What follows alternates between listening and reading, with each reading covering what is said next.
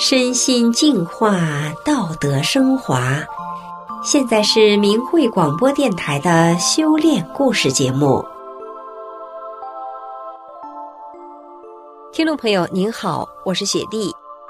今天和大家分享的故事是，在各种环境中同化真善人。故事的主人公静心。是一位来自山东的女教师，无论是在工作单位、家庭环境，还是在社会环境中，她都能用法轮大法真善忍的标准要求自己，不仅净化了自己，也感动了周围的人，让亲朋好友及同事在她的身上看到了大法弟子的高风亮节。让我们一起来听听她的故事。我是一名理科教师，大多数时间是教毕业班。当今的教育界已经变质，社会的腐败之风刮到了教育界的每一个角落，一切都向前看。教师的神圣角色已经蜕变，教育下一代的重大使命丢在了脑后，巧立名目赚取家长的钱财已成了常态。作为一名大法弟子。在这种工作环境中，我应该怎么做？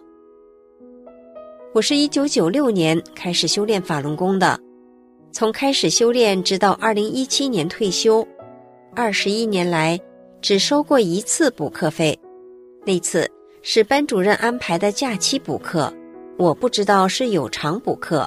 事后班主任送来补课费，我不要，可班主任很为难。因为还牵扯其他一些教师，我只好收下这笔钱。从这以后，每次面对自己的学生，我都抬不起头来。收学生的补课费，在我的修炼境界中认为是不善的，也感觉平时自己对学生的好也变得不是真好了，更谈不上体谅学生家长的负担和辛苦了。作为一个大法弟子。没有按照法的标准做，内心是痛苦的。最后，我考虑在不影响学生对其他老师有想法的前提下，用这笔钱买了钢笔，分别送给了学生，并分别告诉学生，我这样做的原因，是因为老师要按照真善忍的标准做人。对特别需要帮助的学生，我都是安排在课堂自学讨论时间之内给他们补课。或者利用课间的时间补课，这样就不牵扯课外补习的问题。我还安排学习好的学生有目的和有计划的帮助需要补习的学生，这样做效果非常好。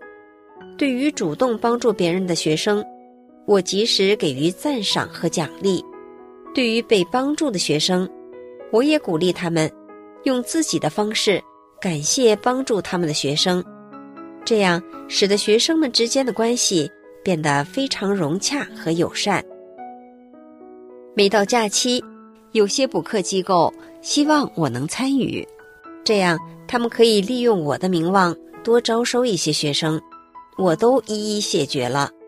因为该补习的学生，我都利用各种机会给他们补习了，因此也减少了家长们的经济负担。有一年评第四级教学能手，这个机会很少。这个教学能手的名额，一个学科只有一个。这个荣誉在评职称晋级时很有价值。我有高级教师职称，已经获得很多荣誉。如果再加上这个荣誉，我很有希望进正教授的职称。这个荣誉我还是想得到的，这也是顺理成章的事。可是我的一位同事很优秀，他只是中级职称，他也很需要这个荣誉晋级。当时我很矛盾，在内心挣扎冲撞中，我忍住了名和利对我的诱惑，选择听师傅的话，做事先考虑别人。我守住了大法弟子心底的那份纯善，最后我主动放弃了这个机会。当时这位同事很感动。也得到了这个荣誉。这件事在学校的影响比较大，老师们都说，这位同事遇到我是他的福分。还有一次，我已经申报了正高级职称，镇教委领导委婉的告知，没有上报我，上报了另一个学校的老师，因为几个学校只有一个名额，希望我不要向上级申诉。知情的老师们愤愤不平，我们校长也来安抚我，让我不要向上级反映。开始我也有些愤愤不平，但我提醒自己是大法弟子，我心中有师父的法，那个愤愤不平的心不符合真善忍。我要按照真善忍的标准做人。也许上报的老师比我更需要这个正高级职称。我很快平静下来了，笑着跟校长说：“没关系，你忘了我是修真善忍的吗？放心吧。”每当自己的言行符合了法的时候，内心是无比幸福和平静的。在学校第二次分房子时，我非常的渴望。也具备了分房的条件。一天，校长跟我谈话，希望我放弃分房，说算是帮他一个忙吧。我家住在城东，学校在城西，上班路途远，还有早晚自习，真的很辛苦。学校住房建筑在校园，房子新亮而宽敞，我真的很需要，也渴望这个房子。经过思考。我还是明明白白的放弃了房子，而选择按真善忍的标准做个好人。这件事我是第一次说出来。作为修炼人，我不想让这件事引起同事和家长对校长的误解和抱怨。当初校园那个五万元的房子，如今已价值四十万，而我十几年上班路途的辛苦，难以言表。但我无怨无悔，因为我是大法弟子。在家庭环境中，作为一名大法弟子，我该怎么做？修炼之前的一九八八年一月，我准备结婚，需要准备婚房。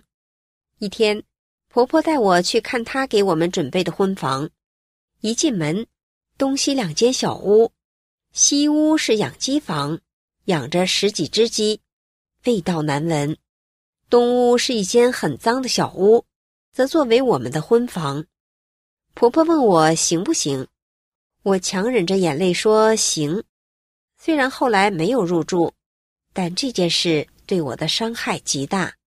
这个羞辱一直让我深深的怨恨婆婆，而婆婆是机关干部，不是贫困的农民。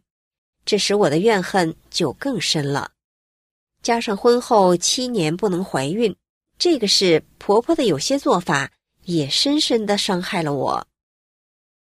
自从修炼法轮大法后，每当怨恨婆婆时，我就用真善忍的标准要求自己，由开始强忍心中的怨恨，到用大法的法理善解对婆婆的怨恨，直到现在，我终于做到了。能无怨无悔的善待婆婆，我和婆婆及小姑子一家人，在后来的二十三年的相处的日子里，我始终用真善忍的标准要求自己，在利益面前，我始终为他人着想。大法的法理化解了我们这个大家庭中的无数个大大小小的矛盾，使我们的大家庭一直都充满着和谐。快乐和幸福。婆婆八十岁了，我也退休了，我搬到另一个城市居住，希望婆婆和我们住在一起。可婆婆喜欢一个人住，我就和丈夫提议，在我们小区给婆婆买个房子，我们照顾婆婆也方便。八十岁的婆婆住进了百万大房，非常激动，真诚地对我说。你是真心对我好，我也应该真心对你好了。二十多年来，婆婆第一次告诉我她的存款，并愿意给我，我没要一分钱。婆婆的变化太大了，我结婚时她都没有给我一分钱的礼物啊。曾经婆婆选鸡舍给我当婚房，而今我为婆婆买百万大房养老，能做到这样不计前嫌，善待婆婆，因为我是大法弟子。感恩大法师父的教诲，让我从深深的怨恨中走出来，心中充满了真善忍的光芒，生活的幸福快乐，活得明明白白。那么，在社会环境中，作为一名大法弟子，我该怎么做呢？我个人理解，大法弟子无论到哪里，都能按照真善忍的标准要求自己，并做到实修，这就是一个修炼有素的大法弟子。有时到公共厕所不小心弄脏了地面，我会用纸擦净离去，这样方便下一个人使用。也减轻了保洁工的辛苦。有时到酒店用餐，发现头发等，我会和家人沟通，不追究，凡事为别人着想。每次入住酒店，我尽可能自己打扫卫生，体谅服务员的辛苦，不浪费水。在任何公共场所看见需要帮助的人，我都尽所能的提供帮助。有时来得及告知。我是练法轮功的，有时来不及告知。邻居家装修院子，早上放一壶水就匆匆上班走了，直到晚上回来。我看到工人们都很辛苦，就主动送午饭和茶水，坚持了十几天，直到他们完工。我也送《法轮功真相》期刊给他们看，工人们非常感谢，也很感动。大约过了一年，在一次偶然的机会，我和邻居说了此事，邻居非常感动，说：“嫂子做了这么大的好事，咋不跟我说呢？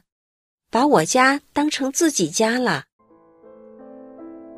大法弟子在大法中修炼，道德品质的提高和生命层次的升华，是自然而然的，不是强为的。在写稿的过程中，往事一幕幕的在脑海里重现，对照大法，有做得好的，有做得不太好的。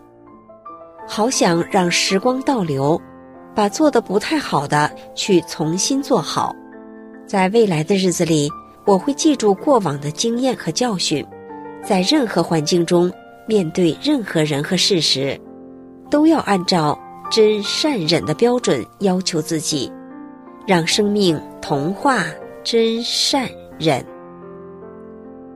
听众朋友，今天的故事就讲到这里，我是雪莉，感谢您的收听，我们下次节目再见。